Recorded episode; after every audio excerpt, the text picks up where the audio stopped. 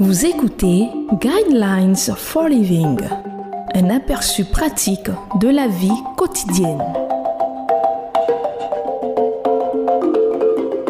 Bienvenue à votre émission Le Guide de la vie.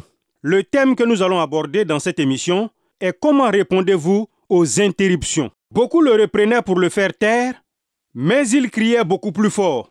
Fils de David, aie pitié de moi. Jésus s'arrêta et dit, Appelez-le. Ils appelèrent l'aveugle en lui disant, Prends courage, lève-toi, il t'appelle. Marc chapitre 10, versets 48 à 49.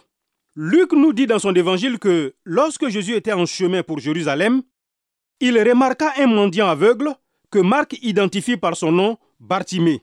Marc chapitre 10, verset 46. Ceux qui étaient avec Jésus ont été impressionnés par ce qui s'est passé à tel point que Matthieu, Marc et Luc nous en parlent dans les évangiles. Luc, en tant que médecin, nous donne des détails supplémentaires. Il raconte que, malgré le fait que ceux qui étaient autour des disciples ont demandé à Bartimée de se taire, Jésus s'était arrêté et avait engagé une conversation avec cet homme, puis lui avait rendu la vue. Attendez, mettez cela en perspective. Cet homme n'avait aucun statut social. Pour beaucoup, il était considéré comme un moins que rien. Il n'avait ni éducation ni argent. Il ne pouvait même pas gagner sa vie. Jour après jour, il avait un bol pour mendier et il vivait uniquement de la charité des passants. Au même moment, des milliers de personnes se pressaient pour entendre Jésus enseigner. C'était une célébrité. Son nom était sur les lèvres des gens qui échangeaient, des commérages sur le marché. Des hommes d'affaires spéculaient discrètement de savoir s'il était celui qui renverserait la tyrannie de Rome.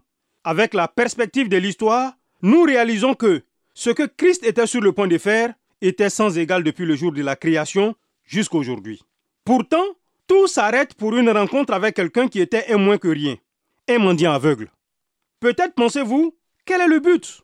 De toute évidence, soit mon système de valeurs, mon point de référence, ma façon de voir la vie sont faux, soit les valeurs du Christ étaient fausses. Nous ne pouvons pas avoir raison tous les deux. Il est évidemment évident que trois domaines de la vie étaient différents.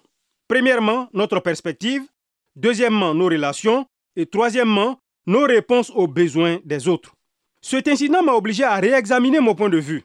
Est-ce que j'aurais dit, ne reste pas sur mon chemin homme aveugle, je suis en route vers Jérusalem pour sauver le monde? Probablement. Est-il possible que mes objectifs soient éloignés de ceux de Dieu? Est-il possible que je puisse m'éviter beaucoup de maux de tête si, au début de la journée, je priais, Seigneur, que veux-tu que je fasse aujourd'hui? Au lieu de dire, Mon Dieu, bénis mon emploi du temps et aide-moi à accomplir toutes les merveilleuses choses que j'ai planifiées. Se pourrait-il que l'interruption insignifiante qui a chamboulé mes plans était un rendez-vous de Dieu?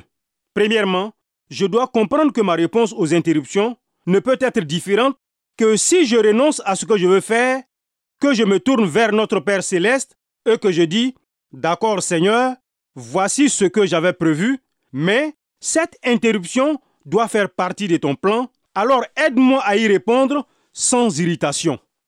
Alors regardez bien, peut-être verrez-vous l'ombre de Jésus se tenir derrière le mendiant qui vous appelle pour vous demander votre temps et votre aide. Je vous conseille de lire Marc chapitre 10, versets 46 à 52. Le sujet est la gestion du temps.